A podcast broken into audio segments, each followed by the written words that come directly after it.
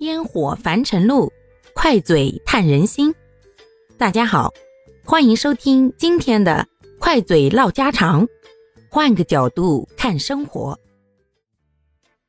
所以啊，往往是最后千金小姐过得落魄了。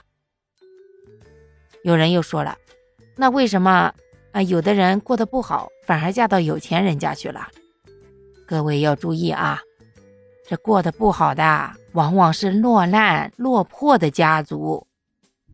大家听说过有哪一个大家族当家主母娶的是那个农户出身，连大字儿都不识一个的吗？想想也不现实嘛。那古时候啊，大家族就跟我们现在一个大公司差不太多，要管的事儿多着呢。这当家主母每天光看那种账册呀什么的。都看得头晕眼花了，更何况还有各种人情往来、上下打点，没有从小到大的阅历和教养，一般人啊，你就捧他上去啊，他也坐不稳那个台面。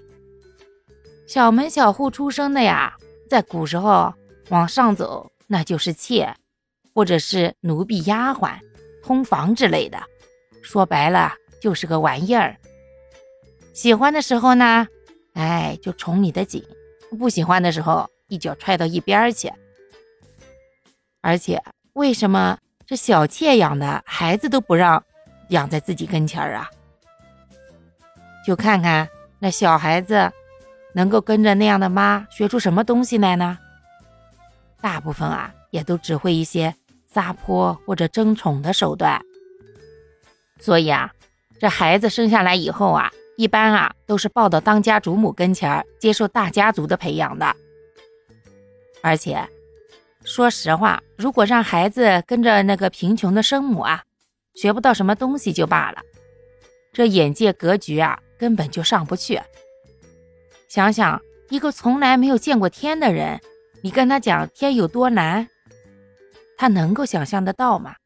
他又能够在待人接物方面落落大方，毫不退缩吗？所以，家族啊是非常重要的，而这一点啊，在《红楼梦》里也表现得淋漓尽致。不光是主人们分等级，就是这伺候人的丫鬟婆子，那也得分出个一二三等来。一等大丫鬟，二等丫鬟，三等丫鬟，粗使丫鬟，还有各种权力大小不等的管家婆子，以及看门的婆子。这俨然就是一个小社会呀，所以研究《红楼梦》啊，里面研究的可不光光只是这一本书里那点小情小爱，整个研究的就是一个封建社会的缩影啊。在这样的一种社会背景之下，贾宝玉作为一个国公府的少爷，又怎么可能去娶林黛玉这样一个孤女呢？就算他才情再好。可是他没有娘家帮衬，对于已经大厦将倾的国公府来讲，根本就不是一个好选择。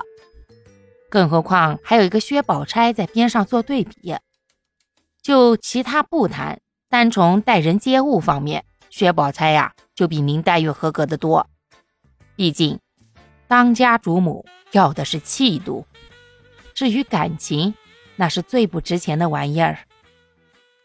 好啦。感谢各位的收听，我们今天就分享到这里啦。各位有什么想说的话，或者生活中的困惑，欢迎在评论区与我互动留言，我们可以共同探讨如何换个角度让生活变得更舒服、更美好哦。